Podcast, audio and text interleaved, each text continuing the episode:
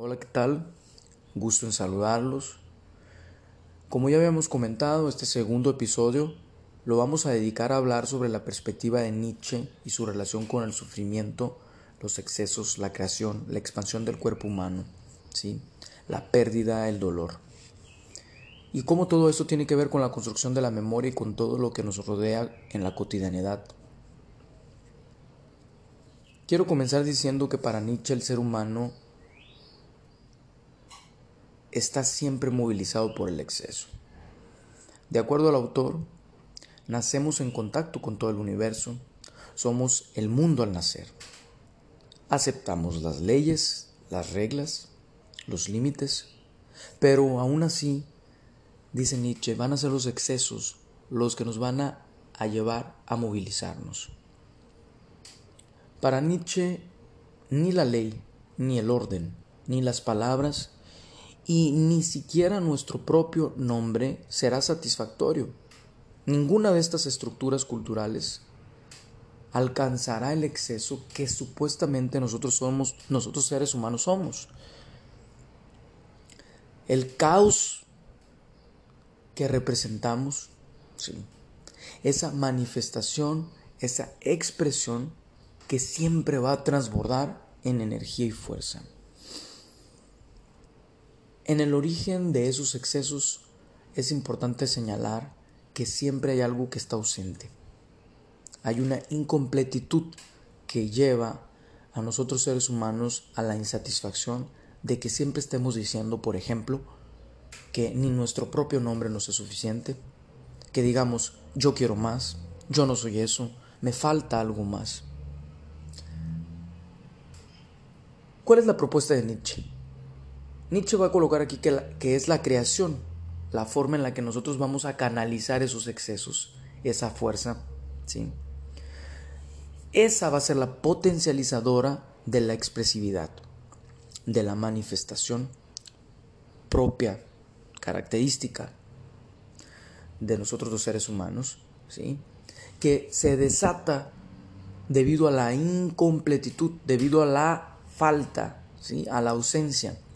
En el momento en que nosotros nos vemos mayores de lo que somos en el presente, en ese momento ese gusanito, esa curiosidad nos lleva a movilizarnos y nos lleva a buscar qué? Nos lleva a buscar crecer, expandirnos para que todas esas cosas que nos rodean, ¿sí?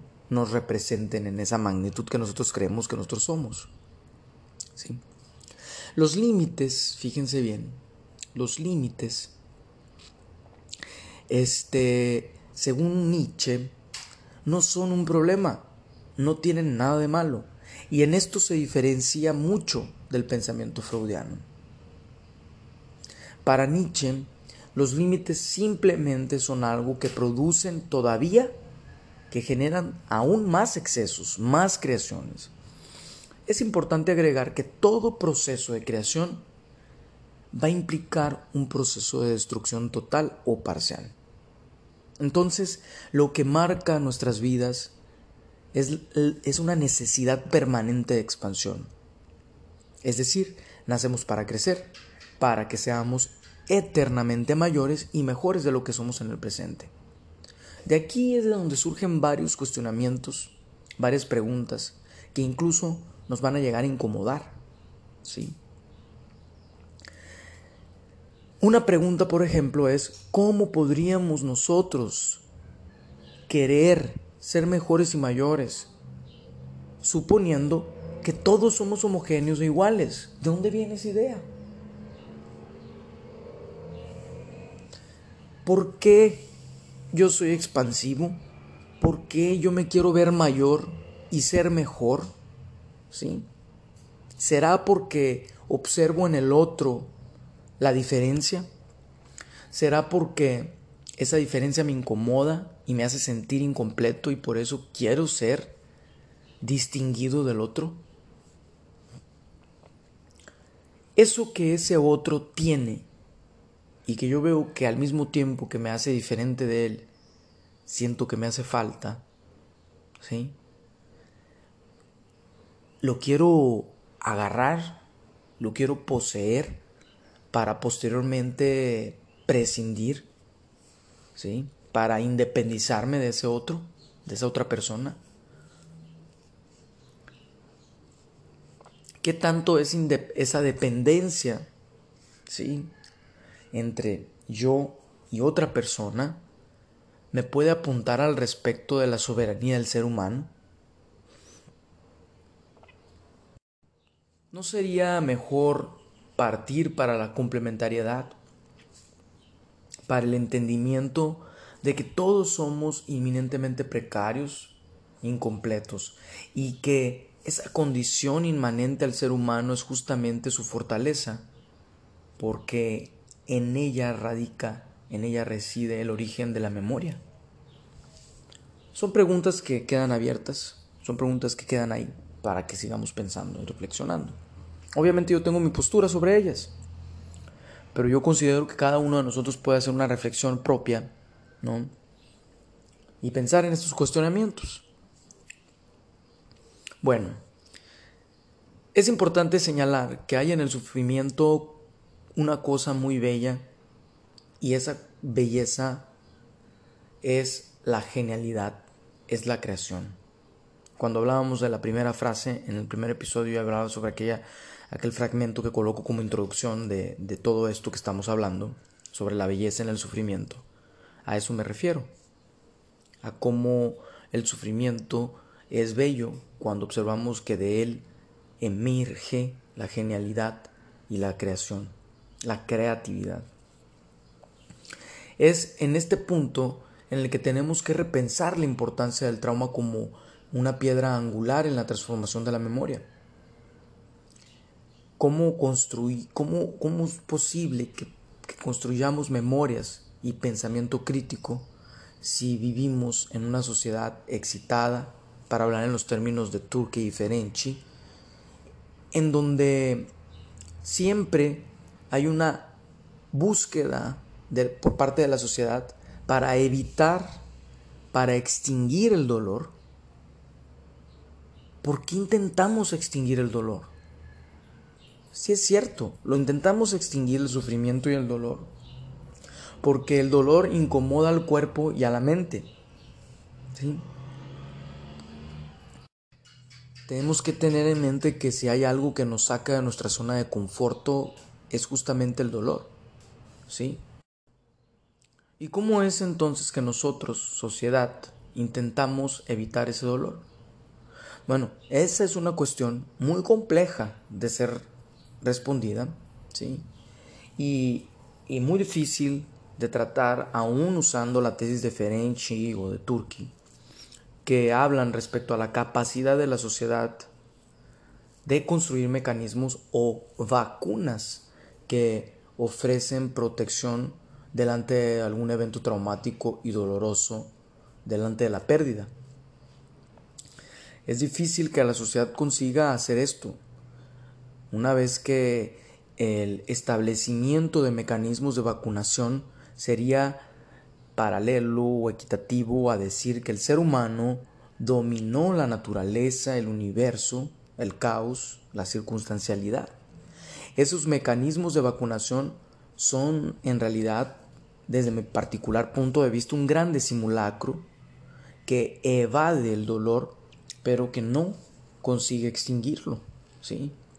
En algún momento ese choque va a llegar, ese trauma, ese impacto va a llegar a nosotros y va a ser imposible que lo evitemos, ¿sí? Va a ser imposible que lo pospongamos, nos va a golpear. Podemos decir, incluso de forma muy atrevida, que hay siempre esfuerzos por parte de nosotros, seres humanos, para vacunar, para protegernos de ese sufrimiento. ¿sí? ¿Será que algún día llegaremos, conseguiremos este, alcanzar ese punto tan ansiado en el que ya no sintamos ningún tipo de dolor? Obviamente, esta es una respuesta muy clara. O sea, nunca podremos llegar a esto, ¿sí? Mientras nuestro cuerpo sigue en contacto con el mundo, ¿sí? nuestros sentidos también seguirán siendo esos portones, esas, esas, esas ventanas ¿sí? que nos indican que estamos vivos. Y vivir es dolor en sí. Es claro que tenemos eh, tenemos grandes problemas porque hemos venido perdiendo la capacidad de vernos afectados por el dolor del otro, de esos que son diferentes. Y también es muy claro que esos niveles de cinismo, producto del sentido de autopreservación, cada vez han venido quedándose más afinados, más estéticos, más finos. ¿sí? Hemos reducido nuestra, nuestra sensibilidad. ¿sí? Pero eso no es lo que nos eh, hace eh, que quedemos exentos del, devenir, de la pérdida, del sufrimiento, de lo traumático, ¿sí? como dice Nietzsche, estar aquí y ahora.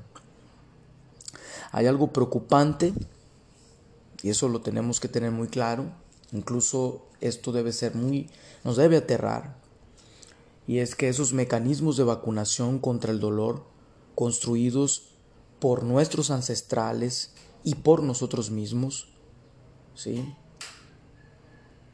Eh, y con esto me refiero a, la, a, muchos de estos mecanismos, la forma en la que le han retirado el rostro humano, ¿sí? la forma en la que han construido procesos de deshumanización y de precarización como forma de no, eh, como una forma de alejarte de aquellos que entre comillas nada tienen que ver con nosotros, sumado justamente a la idea de que somos capaces de vivir individualmente, auténticamente, entre comillas, condición que nos aleja ¿sí? todavía más a la posibilidad de vivir más armoniosamente con el mundo.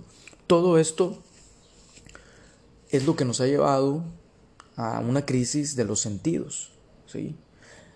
Los procesos de explotación, los, estas grandes manifestaciones como las migraciones, ¿sí?